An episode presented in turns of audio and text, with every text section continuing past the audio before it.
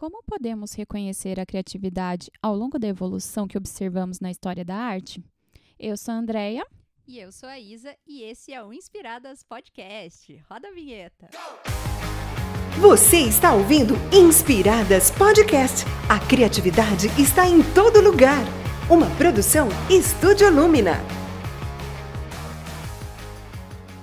A história da arte não é apenas formada pelos grandes monumentos e obras famosas mas também faz parte da construção da identidade de uma sociedade. E é claro que a criatividade está muito presente nesse assunto. Por isso, hoje nós chamamos um convidado super especial para falar sobre esse tema. É isso aí, gente. Quem está aqui com a gente hoje é o Gabriel Ruiz. Ele é engenheiro civil, arquiteto e urbanista, professor universitário e montanhista amador. Ele pesquisa e trabalha com história e patrimônio para valorização da identidade cultural. É casado com uma certa psicóloga que já é conhecida por aqui.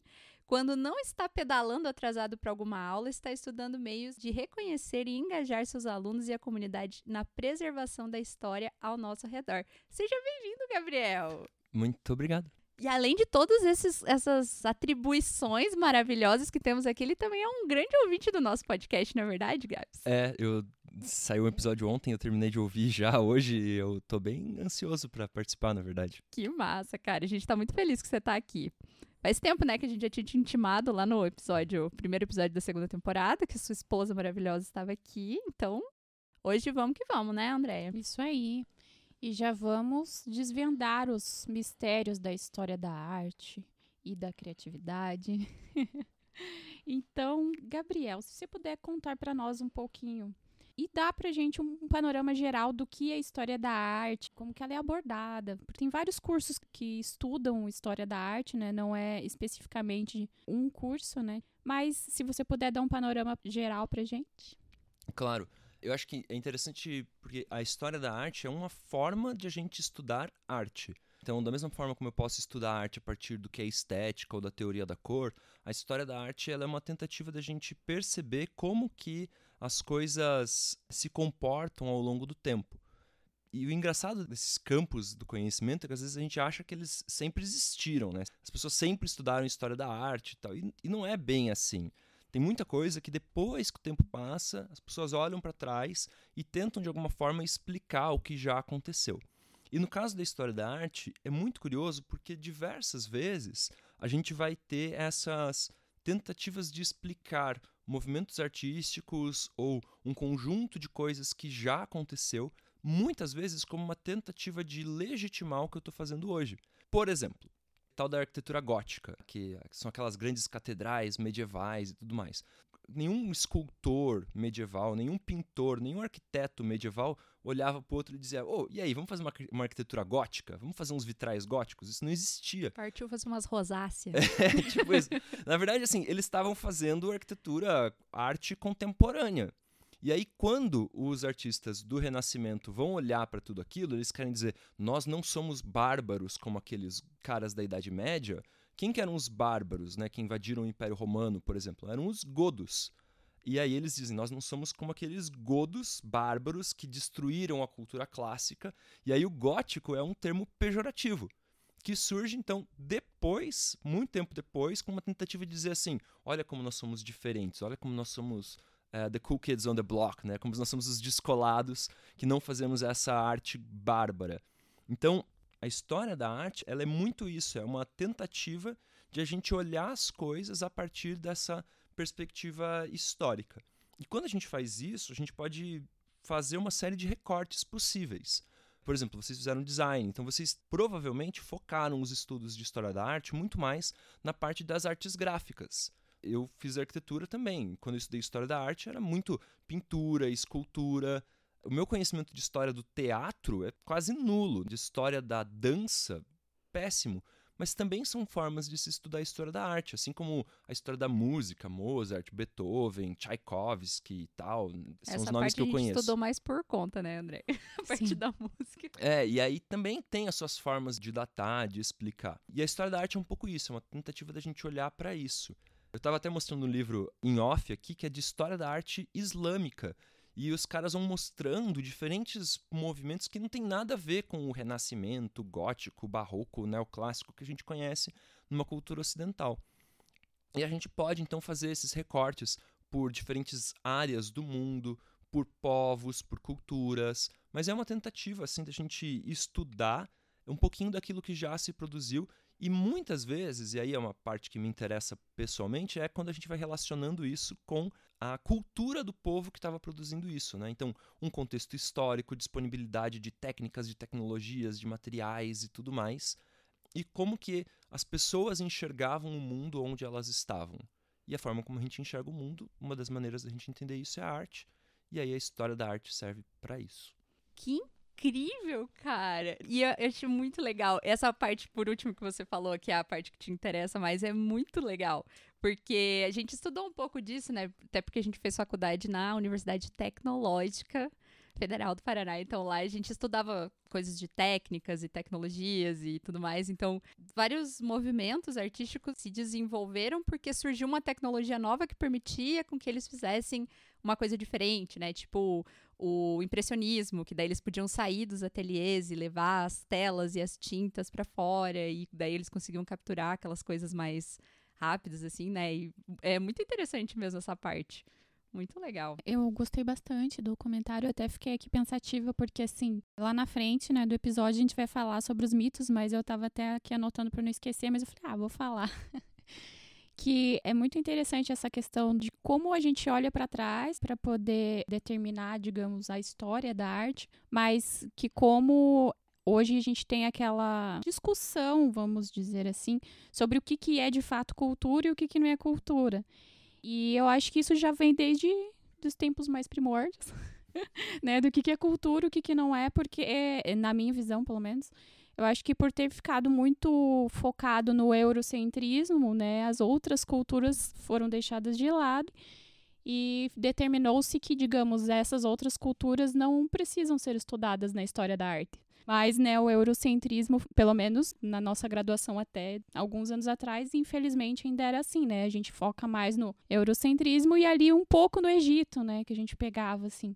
Mas a gente não via estudar a história da arte da América Latina, por exemplo, Sim, Viajei. eu acho que. É, não, não, você tem razão. Aí eu encarno professor, né? Eu dou aula hoje, por exemplo, de história da arquitetura. E eu tenho um limite de carga horária lá. Eu preciso dar trocentos conteúdos dentro daquele tema. E uma coisa que eu sempre me pergunto é que eu gosto de história, mas meu aluno não necessariamente gosta. Então eu preciso convencer o cara de que aquilo que eu estou tentando falar para ele serve para alguma coisa. E aí tô eu tentando explicar o zigurate da Mesopotâmia e tentando dizer, olha, mas aquilo ali tem uma relevância pra gente hoje. Cara, olha, tem, né? E é claro, a cultura ocidental, ela impacta, influencia muito mais a nossa forma de pensar o mundo, né? Nós temos uma influência ocidental bem forte. Mesmo que você seja descendente de japonês, né? Você vive numa cultura em que esse pensamento ocidental é predominante. E aí, estudar a história da arte ocidental tem essa relação mais direta. Quando eu olho a arte da Malásia, é muito mais a título de curiosidade do que de influência na minha vida. Mas isso não impede de perceber como algumas coisas que às vezes saem desse contexto ocidental, europeu, nossa, super tem influência na nossa forma de pensar. A Zizi estava falando né, do impressionismo e dessas tecnologias que permitem que, que, por exemplo, você conseguir ter um tubo de tinta que permita que você vá pintar a paisagem en plein air, que é ao ar livre. Imagina que loucura, pintar uma paisagem vendo a paisagem, né? Tipo, isso foi inovador para os caras. Mas outra coisa que é muito inovadora é que ali na metade do século XIX, essa época que o impressionismo começa a ganhar força, estava sendo comercializada na Europa uma série de gravuras japonesas, por exemplo. E isso estava rodando. E aí esses artistas, eles entram em contato com um tipo de arte muito diferente com aquele que eles estavam acostumados. Né? Então, embora a gente não estude diretamente lá a história da arte japonesa, a arte ocidental é também influenciada por essas outras formas de ver o mundo que é bem legal. E aí talvez o nosso desafio seja não hierarquizar isso, dizer, ah, uma é mais importante que a outra. Algumas têm uma influência mais direta na nossa forma de ver o mundo, mas para outras pessoas, para outras culturas, essas outras manifestações também vão ter o seu papel. Isso é bem legal. Só um adendo. Gabi falou Zizi. Zizi, no caso, sou eu, tá, gente? Que acho que não é todo mundo que sabe dessa informação, só para não ficar perdido no vácuo. Mas é muito, muito legal isso mesmo. Isso é bem importante, né? A gente aprender a perceber de onde vêm as influências diferentes e tudo mais. Tá tudo muito interligado, ainda mais agora que a gente tem o mundo muito mais conectado do que antes, né? Antes, para uma arte que estava na China chegar na Europa, levava, sei lá, né, quanto tempo. Hoje, assim, já tá lá e já tá influenciando alguma coisa que já vai virar outra coisa e por aí vai, né? Mas muito legal, Gabs. E assim, o que, que você tem para dizer pra gente em relação às mudanças que a gente pode perceber em relação à criatividade ao longo da história da arte? Tanto assim, a forma como os artistas da época percebiam o que, que era ser criativo ou não, ou uma interpretação do que era criatividade ao longo do tempo, assim. Como que a gente pode ver isso? Então, interessante, porque essa ideia de criatividade, eu acho como a gente organiza ela, hoje eu não sou especialista em criatividade, eu posso estar falando uma grande baboseira. Mas esse desprendimento, assim, não vai lá, seja feliz, crie, ele não é o que acontecia em boa parte da arte, né? Você vai ver uh, artistas que buscavam, com o máximo de esforço possível, alcançar um padrão de perfeição. E esse padrão de perfeição, muitas vezes, ele é matemático, né? Lembra do Donald no País da Matemática? Sim, é, que, que a... tinha a raiz Proporção quadrada. áurea. É, isso. a raiz quadrada de... era uma árvore com uma raiz quadrada. Que, que expressa muito essa forma, a gente chama de clássica, né? De ver as coisas, que a melhor arte era aquela que melhor atendia a esses padrões. E aí, em algum momento, alguém diz que não, quero mudar, quero fazer diferente, quero fazer uma arte, por exemplo, que vai expressar aspectos sentimentais. Ou quero fazer uma arte que não se adequa a isso. Né? Uma mudança de percepção assim sobre isso que eu acho fantástica é, para tentar ficar nos mesmos exemplos, né? quando alguns artistas percebem que eles agora que têm a tinta e pode fazer a pintura ao ar livre, e eles vão lá pintar paisagem ao ar livre, os caras descobrem que assim, o Sol muda de posição durante o dia. E aí, se o Sol está mudando de posição, as cores que eu percebi não são mais as mesmas. Então não adianta eu ficar 15 horas pintando uma paisagem, porque a paisagem que eu comecei a pintar de manhã não é a mesma do fim da tarde. Então eu preciso pintar isso rápido. E aí os caras faziam pinceladas rápidas e tal, tal, tal, tal. E daí eles chegaram para tentar expor isso num salão de arte, e aí os outros artistas que faziam aqueles quadros que tentavam se adequar a esse padrão de perfeição, olham e dizem: que feio, isso nem é uma pintura, isso é só uma impressão de uma pintura. Você só acha que isso é uma pintura. E daí que surge a ideia do impressionismo, né? Essa pintura rápida. Por quê? Porque está tentando capturar algo que vai passar. Então, a própria mudança de olhar e dizer assim: qual que é o meu papel criando isso, pintando isso? Algum tempo depois, quando você tem a invenção da fotografia, né, o desenvolvimento da fotografia, olha que loucura, eu não preciso mais ficar 17 dias parado na frente do pintor para ele fazer um quadro meu. Agora eu só preciso ficar 4 horas parado na frente do fotógrafo. né? Já é um grande avanço. E aí, se eu não preciso mais ficar parado lá tantos dias pro retrato, qual é o papel da pintura? Né? Se a fotografia faz isso. E aí eu preciso criar um novo. uma nova intenção, uma nova, um novo propósito para aquilo. E a gente vê artistas como aqueles pós-impressionistas, né? Assim, Cézanne, é, Van Gogh, que são caras que vão dizer, bem, se a arte não é só essa representação da realidade, como eu observo e tal, ela vai ter que ser outra coisa. Né? E aí eles têm que criar, de certa forma, um novo papel para isso, uma nova função para essa arte. Só que isso acontece tanto da perspectiva do artista que está olhando para aquilo, mas também existe uma criatividade na maneira como a gente enxerga a arte que foi produzida ao longo da história. Então, assim, é a história da arte, mas a arte na história. E um exemplo que eu acho muito divertido é pensar no gótico. Então, eu estou tentando usar sempre os mesmos exemplos só para ter uma consistência, né? Mas a gente fala do gótico. O que, que é gótico? A primeira coisa que vem na cabeça é uns caras que se veste todo de preto, passa delineador. É, Evanescence, né? Bring Me to Life e tal. E o cara que vai dar rolê no cemitério. Só que quando você olha pro gótico, quando ele é pensado, Cara, existe toda uma tecnologia, um desenvolvimento, uma loucura para os caras tentarem construir catedrais que fossem o mais iluminadas possível. Aqueles grandes vitrais, a ideia era tornar aquilo iluminado. Aquelas, a gente chama de arco-botantes, contrafortes, a ideia era permitir que a luz entrasse dentro da igreja, porque as igrejas medievais estão ficando maiores, as janelinhas pequenas não davam conta, e daí o gótico, quando ele é pensado, aquela arte, aqueles vitrais, as rosáceas, era para ser o mais iluminado. E hoje a gente associa aquilo a algo sombrio, escuro. Mas por quê? Porque a gente vive numa época que tem energia elétrica, uma época em que a gente consegue fazer um prédio inteiro envidraçado. Então, a nossa percepção em cima da arte também muda em função da história. Ai, mas essas igrejas são tão escuras.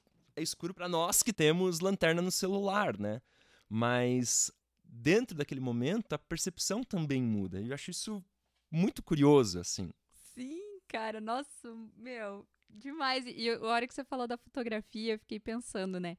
Eu lembro que na. Não sei se foi na aula de História da Arte ou, ou da, na aula de fotografia, que eu lembro que eles falaram assim, não, porque quando começaram a ter os primeiros estudos que começaram a conseguir capturar as primeiras imagens fotográficas, uma das primeiras reações dos artistas foi assim: nossa, agora a gente vai conseguir a perfeição. Agora a gente vai conseguir representar a realidade. Só que não, né? Porque se você coloca uma lente diferente, você não vai representar exatamente a realidade. Ou se você fizer uma montagem, revelar uma foto em cima da outra e daí aparece a mesma pessoa duas vezes. E entre outras coisas, né? Então, essa. Eu achei muito interessante isso que você falou da questão do propósito da arte ali, né? Do objetivo que se tem com aquilo, porque já participei de muitas discussões que falavam sobre isso, assim, ah, mas se não for para ser perfeito, então por que fazer? Né? Se não for para representar certinho o Gabriel sentado num sofá preto de couro, assim, assim, assado. Tipo, qual que é o objetivo? Bom, depende, né? Às vezes tem né, um objetivo que é mais estético, mais pontual, assim, mas às vezes é uma coisa muito mais emocional ou muito mais que está traduzindo outras coisas ali através daquela obra que simplesmente se ela fosse perfeitinha, ultra realística, não ia traduzir a mesma coisa, não, né? Com certeza. Inclusive, eu separei uma imagem para mostrar para vocês, e aí quem está ouvindo usa a imaginação. Comece a imaginar agora, pessoal. pessoal. Mas provavelmente, se você está ouvindo um podcast de história da arte, isso não é um absurdo. Você tem um mínimo de curiosidade sobre o assunto, que são as pinturas do Van Gogh. Claramente, aquelas curvas, aquelas árvores com as marcas do pincel, aquela tinta grossa, aquilo você vai dizer assim, ah, isso é real. Puxa, o que, que é real no fim das contas, né? Assim, porque o real ele é uma percepção nossa. Sim. Tem umas coisas que a gente descobre quando você quer tentar parecer inteligente na roda de conversa com os amigos, né? Aí, sabe o Goethe? Tipo, tem o Instituto Goethe. O Goethe foi um escritor alemão que escreveu o Fausto. Nunca li, mas deve ser bem difícil de entender. Mas ele era tipo um super filósofo, assim. E uma das piras do cara que ele tentou descobrir era a cor é algo do objeto ou a cor é algo dos nossos olhos? Né? E quando você usa o exemplo da fotografia, é muito legal, porque é isso. A cor ela pertence ao objeto ou a cor pertence à minha percepção? Na época, a discussão estava muito relacionada ao campo da física, da ótica. Só que essas perguntas né, que o, o Goethe e outras pessoas levantaram na época e que físicos estavam tentando entender se a cor pertencia ao objeto ou se a cor era uma propriedade da percepção da luz, enfim. Isso levou, por exemplo, a alguns pintores neo-impressionistas, tipo Seurat, Serrat, que não são a mesma pessoa, mas têm nome parecido, a desenvolver um tipo de pintura que é o pontilismo.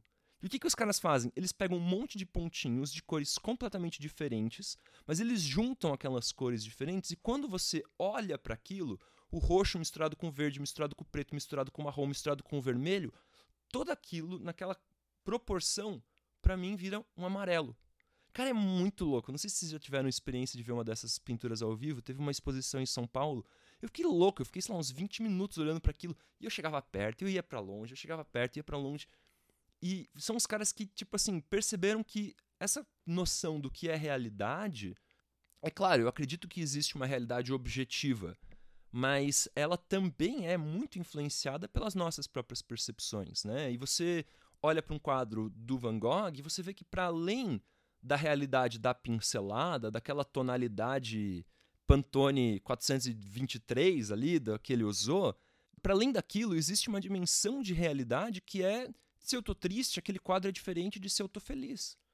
Né? E essa minha percepção, ela muda. Se eu tenho um histórico com azul, sei lá, porque a casa da minha avó era azul, o azul me remete a algo. Enfim, essa percepção de buscar o perfeito, um termo que a gente usa bastante na preservação do patrimônio, é o autêntico. Ah, não, a gente tem que buscar o que é autêntico. Cara, mas o que é autêntico no fim das contas?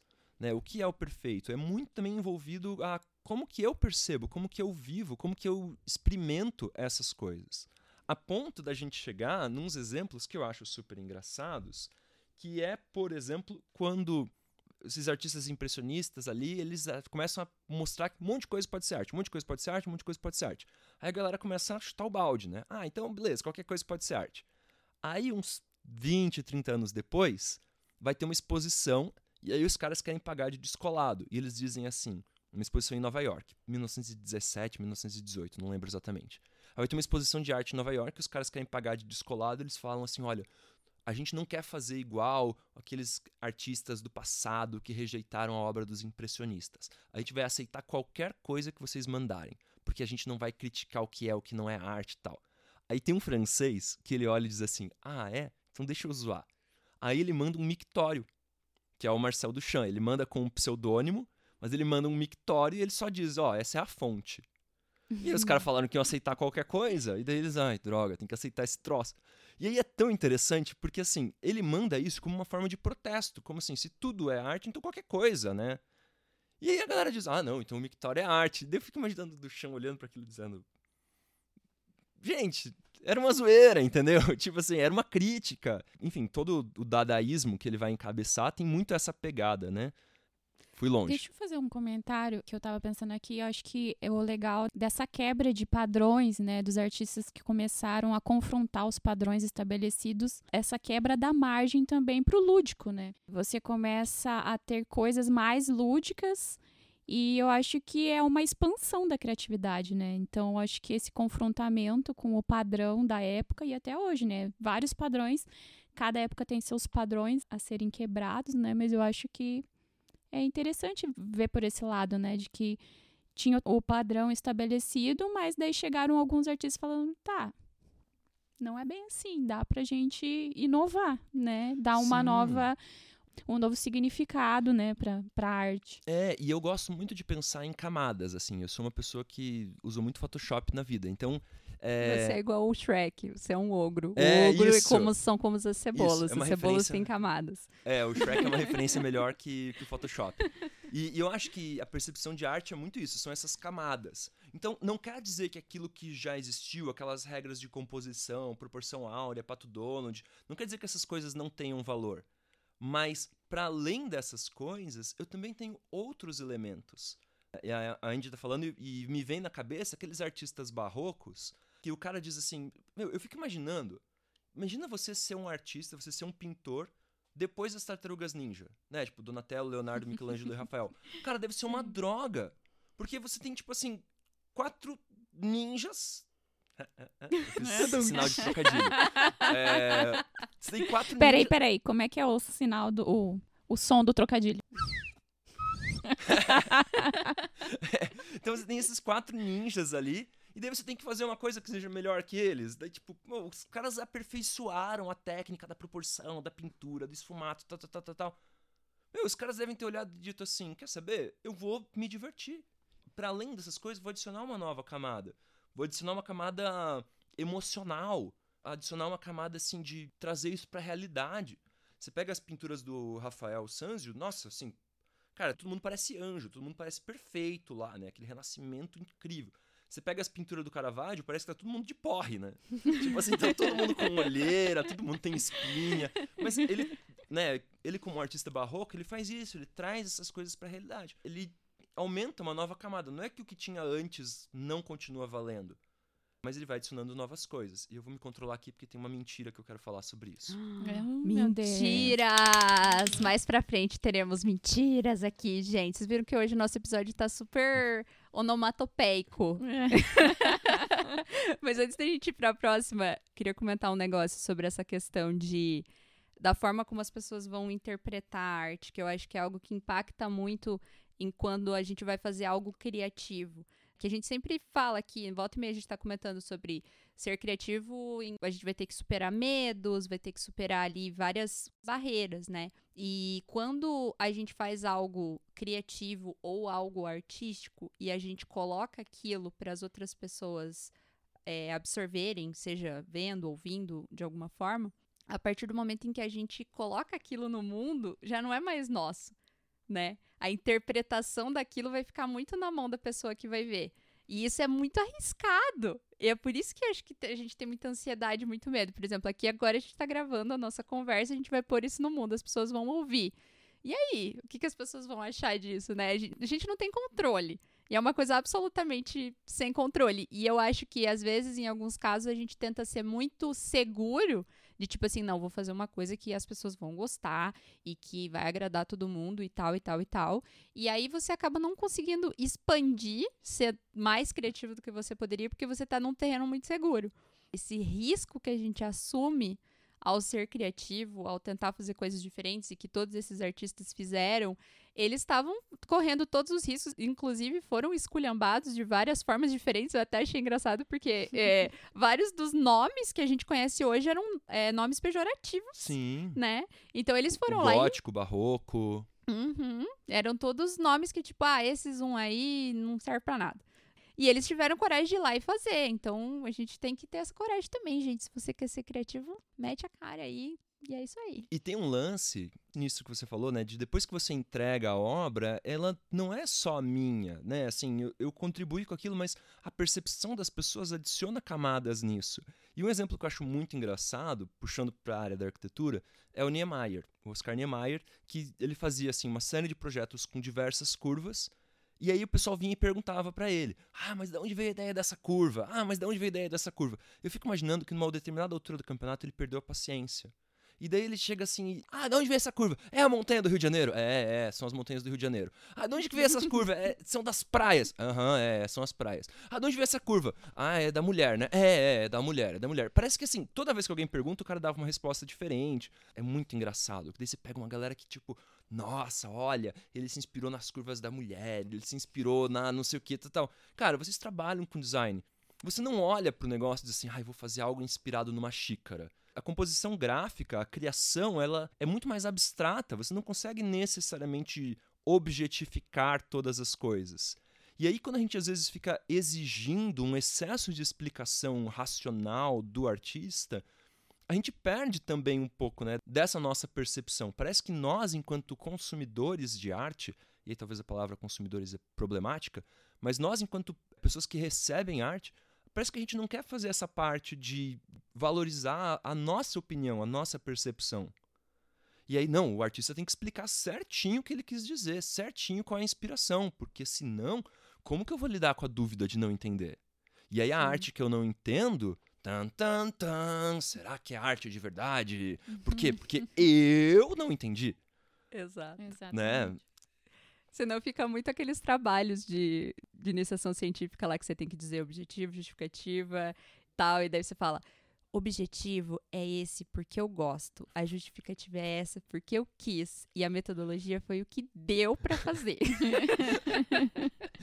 e aí no final eu quero agradecer ao meu pai, a minha mãe, a Xuxa e a Sasha. Ai, é meu Deus. Mas, Gabriel, e no seu ponto de vista, como que a gente pode entender que a criatividade está em todo lugar? Né? E não somente nas áreas correlatas, né? Diretamente com a arte. Ah, isso é bem legal, porque assim, eu acho que quando a gente fala de criatividade, a gente pensa em coisas muito coloridas e tal, né? E aí eu tenho uns colegas que a gente brinca, né, entre arquitetura, que arquitetos se veste todo mundo de preto. Daí nós somos criativos. Desses, como que você é criativo? Todo mundo se veste de preto. Como se fizesse alguma diferença, né? Mas a gente costuma associar a criatividade a essas coisas que, como que assim, não tem uma função prática, sinal de aspas. Só que se a arte é uma forma da gente entender a vida, se, é uma, se a arte é uma maneira da gente tentar alterar a maneira como a gente entende, percebe e vive o mundo, então, na verdade, ela só está sendo um reflexo da criatividade aplicada em outras áreas. Então, o cara que inventa fotografia é super criativo para inventar a fotografia. E isso vai influenciar os artistas que vão ter que repensar o papel da pintura o filósofo está repensando o que, que é a cor, se a cor é minha, se a cor é do outro, se a cor é de todos nós juntos cantando Kumbaya, ele está sendo criativo nessa forma de produzir ciência e vai influenciar os artistas que vão tentar desenvolver isso. Se o Lutero vai lá e prega as 90x teses e diz que não, tem que acabar esse negócio de igreja absolutista tal, e isso vai levar a um posicionamento da igreja para usar a arte para mobilizar as pessoas, e isso leva ao barroco, todo mundo nesse processo foi criativo. né? Todo mundo aí está lidando com demandas reais, com restrições reais, com a necessidade de encontrar uma resposta para isso. E a resposta pode ser a arte, mas pode ser todos esses outros tipos de manifestação cultural que também fazem parte desse mundo que a arte está tentando explicar, está tentando expressar. Então, talvez não é que a criatividade existe além da arte, mas é que a criatividade está em todo lugar. Sinal de trocadilho de novo. É. A criatividade está em todo lugar e como a arte busca refletir essas coisas, ela acaba necessariamente sendo criativa. Porque ela vai ser só um espelho dessa sociedade, assim. Sensacional. Filosófico, Uma né? salva de palmas. Sim, é, realmente, a, a criatividade está em todo lugar e nós estamos provando isso aqui já. e vamos continuar provando até que chegue a hora. Mas, gente, agora, Gabs, chegou o momento de você contar pra gente as mentiras que nós ouvimos na história da arte. Chegou o nosso momento de desmistificar. A gente adora desmistificar coisas aqui, gente, no nosso podcast. A gente já desmistificou muitas coisas e agora é a sua vez, Gabs, de contar pra nós três maiores mentiras que você ouve por aí da história da arte.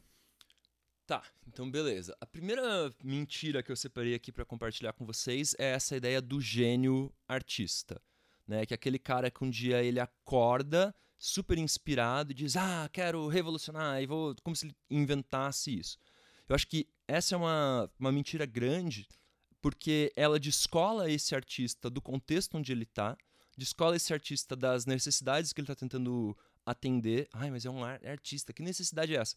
Eu inventaram a fotografia, eu preciso manter o meu emprego. Ou os artistas barrocos da Holanda, por exemplo. Cara, pintor barroco na Itália vende pro Papa. O Papa tem muito dinheiro. Na Holanda não tem o Papa. Então os caras têm que inventar a ideia de pintar quadros pequenos. Aí você pega lá o Vermeer com a moça do brinco de pérola. É um quadro pequeno. Por quê? Porque ele tá vendendo pra um cara que consegue pagar por um quadro pequeno. Sabe assim, nossa, olha que gênio. Não é um assim, beleza, incrível o trabalho, mas ele tá dentro de um contexto, ele tá dentro de uma realidade, ele tá dentro de uma necessidade com recursos limitados que ele precisa lidar. Quando eu digo que essas pessoas são gênios, eu, eu afasto elas de mim e eu, é como se eu tirasse de mim a possibilidade de também ser esse artista. Nossa, isso é super cruel, assim, com pessoas que estão começando a tocar um instrumento, que estão começando a pintar aquarela, ou, sei lá, qualquer tipo de manifestação, ou compor poesias. Porque se você não for o gênio, Camões, que escreve em dodecassílabos, você não é um artista. E isso é cruel, eu acho. Eu gostei do seu comentário porque na música teve muito isso, inclusive na música brasileira, já que a gente vai falar um pouco de história da música. Mas é um artista que foi muito recriminado foi o Pixinguinha, né? Porque todo mundo falava que ele estava copiando o jazz lá nos Estados Unidos, nananã. Ele foi totalmente recriminado e pensa, tipo, ele fez milhares de obras maravilhosas, ele é um dos maiores compositores da música popular brasileira, né, do choro. Mas justamente por isso, porque você usava um padrão, né, de parâmetro, né? Ah, o padrão de o que é realmente música para esse momento. O que, que é a música popular brasileira? A música popular brasileira já sofreu muito dessas coisas também, tipo quando tinha a bossa nova e a MPB, aí ficava aquele bochicho ali, ah, o que que é, o que que não é? Ah, mas isso aqui não é. E é umas coisas que, assim, hoje absolutamente não faz nenhum sentido, porque ambas são músicas populares brasileiras e tem sua qualidade e ficavam presos nesses parâmetros estabelecidos por outros, né? O que, que é o choro? Quem que é o- os melhores músicos, né, nesse, nesse estilo? O que, que realmente fazia parte do choro? Ai, tem que ser em tríades ou não. tem que ser dentro de, né, uma fórmula matemática que diz que aquela música realmente é uma música de qualidade e pode ser tocada nos locais, Pois nos é, e aí eventos. quando eu determino esse padrão, né, eu digo, o gênio é o cara que segue o padrão, né, o que alcança, o que supera esse padrão, a minha pergunta é, tá, e quem criou essa régua, né? Porque aí a gente volta naquilo que a gente conversou no começo, se a minha régua não é, por exemplo, eurocêntrica, se a minha régua não é, por exemplo, antropocêntrica, no sentido de eu só meço a qualidade a partir dos homens, e não uma produção feminina, por exemplo, ou de crianças, ou enfim, né, assim, se a, a camada, uma das camadas da cebola do Shrek na história da arte é a minha percepção, puxa, então a minha percepção é diferente da sua, diferente da sua, da sua, da sua, da sua. E tudo bem você não gostar do Leonardo da Vinci. Eu te indico uma psicóloga. Mas, brincadeira. Minha esposa, inclusive. Você tem esquema de. Mas, mas eu acho que, assim, existe essa camada, né? E a gente precisa. Tudo bem, tem gente que se destaca, mas não a ponto de isso me impedir de tentar. Né? Eu acho que essa é uma mentira Sim. importante da gente É verdade. pontuar. Porque esse me impedir de tentar, é, quando você cria esse mito, as histórias vão sendo contadas e vão reforçando esse mito do gênio criativo, a pessoa pensa: ah, o meu processo não é igual ao dele, então eu não devo ser bom. Uhum. né? Mas é sobre os processos que a gente passa para chegar nos resultados, para cada um vai ser diferente.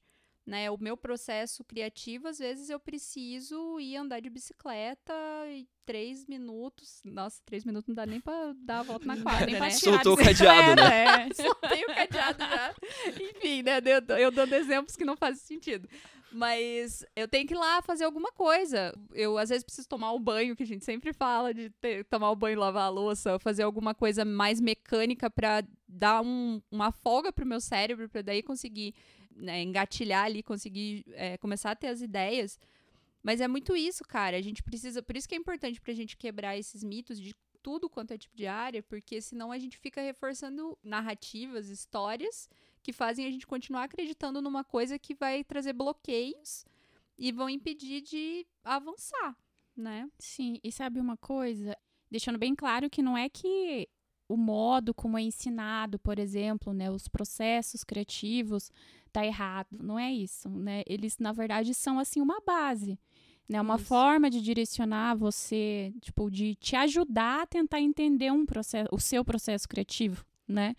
Às vezes você tá, é, digamos, totalmente cansado, tá lá, às vezes você vai lá e volta, nossa, como é que eu aprendia mesmo, né, o básico lá de um, de um processo criativo, ah, e pensar nas alternativas, mas isso é só pra você, às vezes, ter, tipo, um alento, sabe, Um- não é pra você ficar preso naquilo, e não, não é uma verdade única, né, pra sempre. É um direcionamento, né? Isso. A, É. gente, a gente lê muito livro de metodologia criativa, tá? Pichual, e a gente É. indica. Sim. Leiam mesmo, porque daí é- você sabe vários caminhos e você pode adaptar pra construir o seu. Isso me leva para pensar na segunda mentira, que é que eu ouço bastante, que é aquela ideia de assim, um artista, tipo, vou pegar o Picasso, por exemplo. Ah, Picasso não sabia desenhar. Né? O cara faz essa arte moderna, essa arte contemporânea porque ele não sabe desenhar, porque ele não sabe fazer certo. Né? E se você pega algumas pinturas do Picasso, cara, eu queria saber desenhar igual o Picasso de 4 anos de idade, sem zoeira, assim. O Picasso de criança desenhava perfeitamente, ele dominava muito bem aquela técnica. Acontece que num determinado momento ele escolhe que a arte dele vai ser algo mais do que simplesmente uma perfeição técnica. E aí, voltando nessa ideia das camadas, né? Eu tô pensando aqui na. eh, Eu queria falar que eu tô pensando na Guernica, mas na verdade eu tô pensando na tirinha da Mafalda, que a diarista entra pra limpar o quarto. Já viram essa? Não. Que é- tem uma tirinha da Mafalda que a diarista entra, a casa tá uma zona, assim, tem o quadro da Guernica. E depois a diarista arruma a casa inteira, inclusive a Guernica. Aí Meu tá, tipo, Deus! todo des- no lugar, assim, as pessoas que estavam no chão, ela coloca, tipo, sentadinhas numa cadeira. Cara, é maravilhosa essa tirinha. Mas pesquisa, assim, Kino Guernica, é, é bem legal. Mas, tipo, quando ele pinta Guernica, ele não faz sentido ele, ele representar a destruição de uma cidade por conta da guerra a partir de uma representação técnica perfeita e geométrica. Ele está dizendo, cara, vocês destruíram até os princípios mais básicos da, da geometria, da lógica. O que vocês fizeram é tão inconcebível quanto um boi voando, sabe? Assim, é, não é que o cara não domina a técnica, é que a arte é mais do que só uma técnica. Ela envolve essa expressão, essa comunicação, essa intenção, né? E aí eu acho que vale talvez para todo o processo criativo, né? Eu digo isso para os meus alunos quando a gente está projetando arquitetura. Mais importante do que o método é o porquê. Mais importante do que o que você está fazendo é o porquê você está fazendo. Né? O que te move a fazer isso, ou que necessidade você está querendo atingir. Porque aí os o que você está fazendo vão se tornando consequências. E a gente vê isso nesses caras, assim, o Malevich, se não me engano, eu não sei falar russo, mas acho que é isso, que é um cara que pinta um quadro chamado Branco sobre Branco. É exatamente isso, é um quadrado branco em cima de uma tela branca. Uma criança consegue fazer isso. Mas, cara, por que ele tá fazendo aquilo? Não é que ele não sabe, né? Mas existe um porquê. O cara tá sendo, sei lá, perseguido pelo Stalin e tal, e ele tentando buscar o que existe de mais puro, tentando se desvincular de tudo aquilo, e daí ele chega num branco sobre branco. Mas é o porquê, né? E assim como essas, claro, você olha a obra isolada, às vezes não é fácil de entender, mas existe um processo para chegar lá, existe uma motivação. Da mesma forma dos nossos próprios processos, né? Não é que o cara não sabe, por que que você chegou nisso?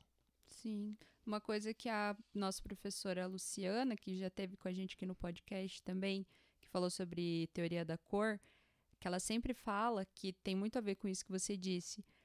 A gente só consegue evoluir aquilo que a gente sabe com profundidade. É o que eu, esse caso. Não tem como você ir lá e falar, eu vou evoluir a arte se eu não sei, assim, o que, que realmente vai fazer ela evoluir. Precisa, você tem que ter um conhecimento bem aprofundado para conseguir evoluir, transformar, fazer aquilo ser algo novo e diferente, né? Temos mais mentiras? A terceira que eu anotei é que história da arte é uma bobeira, é uma coisa, ah, isso não me interessa, isso não é relevante. Mas eu acho que já falei um pouquinho sobre isso quando eu tento dizer que a história da arte nada mais é do que uma tentativa de expressar, de explicar como que a gente vê o mundo, né? E, e, a forma como a gente vê o mundo em si é importante, né? Ela impacta a forma como a gente vê hoje. Então eu acho que é tentar entender não é uma coisa só de museu, é uma coisa que tenta expressar questões do nosso dia a dia. Muito legal. Eu acho que é um, é um tipo de coisa que mais pessoas precisariam saber, assim. Um tipo de conhecimento que eu acho que faz muito. deveria fazer parte mais da vida das pessoas em geral. Assim, a gente que é mais envolvido com essas coisas acaba, né, até sendo mais curioso para ir atrás e é isso aí. Então agora a gente vai para aquele quadro maravilhoso chamado A Criatividade em Você.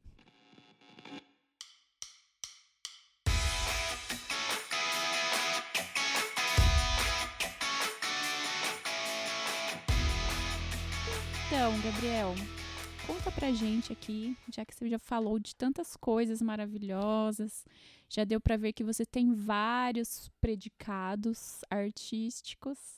Quando que você se percebe criativo, assim? Quais momentos que você acha que a criatividade está batendo lá em cima no, na sua vida ou no seu dia a dia? Sem dúvida nenhuma, acho que quando eu me sinto mais criativo é quando a minha criança feliz está ativada, assim. E, e aí... A Edlin que mandou ele falar isso. Public post. É, mas, cara, vou contar uma história que aconteceu hoje. Eu estava dando aula de Fundamentos da Arquitetura, disciplina de primeiro período, e eu fui ensinar os alunos sobre calcular a altura do degrau da escada. Porque, assim, existe uma altura de degrau que torna confortável você andar numa escada. Essa poderia ser a aula mais chata, tipo assim, a altura do degrau da escada tem que estar entre 17 e 18 centímetros, fórmula de Blondel, todo mundo pega a calculadora, pessoal. O que que eu fiz? Quando fala em escada, a primeira coisa que a minha criança feliz pensa é aquela música da Bela e a Fera que a Bela e a Fera descem dos dois lados da escada, se encontram no meio. Sabe qual é o nome técnico daquela escada? Que assim, ela sai de dois pontos diferentes e se encontra no meio? Nem eu. Então eu chamo de escada da Bela e a Fera. E aí eu pensei, vou pôr a foto da escada da Bela Fera. Pensei, e se eu pôr o filme da Bela Fera? E daí eu coloquei lá o vídeo, o trechinho do YouTube da música lá, Sentimento São, como blá blá blá blá. E daí, quando eu cheguei e fui apresentar, eu pensei, e se eu pedir para os alunos cantarem? daí eu sempre falo isso, eu falo assim, fulana, escolhe dois voluntários. E daí foi, inclusive, queria mandar um abraço aí, Pedro, Vitor, vocês foram demais. Porque os caras foram pra frente, cara. Eles dançaram a música na frente da sala inteira. Tipo, daí eles terminaram de dançar a música da Bela Fera. Daí, é, todo mundo bateu palma, filmaram e tal. E daí assim, Beleza, pessoal, tudo isso pra quê? Pra gente aprender a calcular a escada. No fundo, não tinha. Assim. Vocês perceberam a minha linha de raciocínio, né? Sim. Eu fui longe. Mas, cara, a aula ficou tão divertida. E acho que por que, que a aula ficou divertida? Porque eu tinha um desafio, que era ensinar um troço que era seco, assim. era Talvez em si não tivesse muita graça. Mas. Então eu tinha um desafio, eu tinha alguns recursos que eu poderia usar Mas eu acho que a grande chave ali para eu conseguir ser criativo foi eu me sentir confiante. Eu me sentir seguro. E aí eu acho que aí a ideia da criança feliz faz sentido, porque se a criança não tá segura, ela não tá feliz, né? Se eu não me sinto seguro para arriscar, para tentar, que nem a gente falou, né, alguns artistas que decidiram arriscar e eles não iam conseguir criar algo novo. E talvez uma coisa interessante nisso é que assim, não quer dizer que eu não tinha medo da aula errada. Tipo assim, podia ter dado muito errado, entendeu? Só que eu pensei que o risco da aula ter sido monótona era maior do que o risco de ninguém cantar a Bela Fera. Né? A gente sempre tem um risco. E aí, talvez o caso, assim, eu me senti mais seguro para isso. Acho que é isso. Cara, que demais. Eu queria ter ido nessa aula. Gostei, gostei muito do, do nome técnico, A Escada da Bela e Fera. e é simplesmente minha princesa favorita da Disney. Ou poderia então ser seu nome, que nem o, o da, da guerreótipo, né? Que foi o da guerra. Da fotografia, gente. Ah. O cara que. Desculpa, foi muito longe. Olha lá, ó, o nerdismo. Falou nerd demais.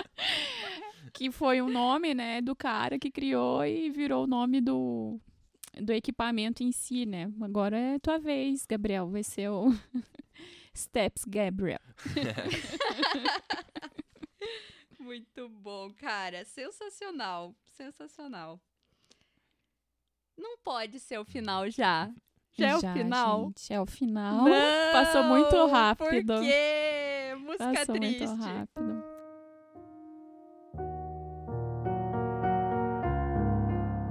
Na verdade, vai cantar assim: Sentimentos fáceis de mudar. Vai, agora que a gente canta inteiro. Mesmo entre quem. Eu não lembro da letra, só sei essa parte. Não vê Sentimentos. que alguém pode ser seu par. Beleza. Gabi, infelizmente estamos chegando ao fim. Oh. Todo mundo aqui, a nossa plateia, chorando. ai, ai. E pra gente fechar, como você já é nosso ouvinte, você já sabe, a gente começa a frase e você termina. Então, a criatividade é a história da arte. Eu acho que a criatividade e a história da arte, elas caminham juntas para tentar expressar um pouquinho do mundo que a gente vive. A história da arte, ela representa como a gente usa a criatividade em várias áreas. E acho que isso tem que nos inspirar para arriscarmos, sair um pouquinho da zona de conforto, tentar algo diferente, porque não fazer também é um risco. Né? Os artistas que continuaram pintando tudo tentando ser o mais perfeito possível, depois que vieram os impressionistas, ninguém mais cria os quadros daqueles caras. Cara, o tempo passa. E a gente precisa olhar para essa história da arte e ver assim: meu, eu preciso ser criativo também. Eu preciso encontrar novas respostas para os desafios que eu tenho. Mesmo que você não seja um escultor em mármore, você tem desafios para lidar. E talvez você pode aprender com Michelangelo e com a ousadia do cara, com a sensibilidade dele, para tentar lidar com seus próprios desafios do dia a dia. Sensacional. Totalmente excelente. E este foi o Inspiradas Podcast de hoje com o Gabriel Ruiz. Muito obrigada por estar aqui com a gente hoje, Gabi. Eu que agradeço, fiquei bem feliz.